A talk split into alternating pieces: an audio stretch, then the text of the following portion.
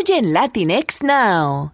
La Navidad llegó por anticipado para un grupo de niños del colegio Jacksboro Elementary School en Tennessee, porque JLo y Alex Rodríguez le dieron la sorpresa de la vida a muchos cuando les mandaron una camioneta con cajas de comida congelada de las que ahora vende la diva del Bronx y el ex pelotero. Pero eso no es todo. Las cajas venían acompañadas por una carta escrita a mano y firmada por la parejita. Lo que no esperaban es que minutos después ambos los llamarían vía FaceTime para hablar con las pequeñitas. Jennifer López, entre otras cosas, comentó que su madre había sido maestra y se sentía feliz por esta clase de ayudas. Y en otras noticias, Selena Gómez, después de que lanzó su tema Lose You to Love Me, que ya tiene casi 25 millones de visitas, le ha traído un poquito de problemitas y controversias, porque muchos asocian la letra con su ex Justin Bieber y ahora la actual esposa de Bieber ha publicado, coincidentalmente, una canción titulada Te Mataré, cosa que los fanáticos de Selena tomaron como una amenaza y desde entonces no han parado los insultos contra la actual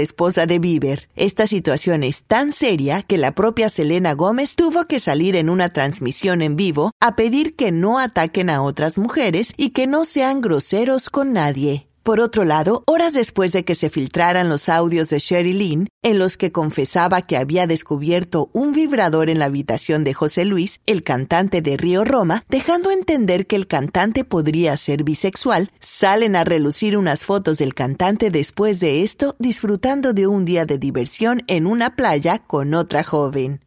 Y parece que después de tanto negarlo, sí hubo alguito entre Lupillo Rivera y Belinda. El toro del corrido admitió ayer en un programa de chismes que estuvo saliendo durante cinco meses con la cantante y dijo que fue una mujer a la que amó locamente como ninguna otra, y que él le hubiera bajado el cielo y las estrellas y advirtió que si ella le reclama por haber dicho esto, él verá cómo se las arregla después, pero que no se va a rajar.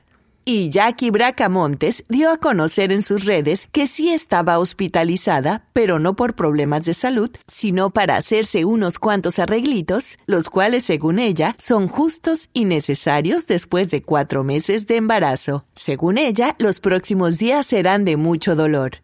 Estos han sido los breves del mundo de la farándula de Latinx Now.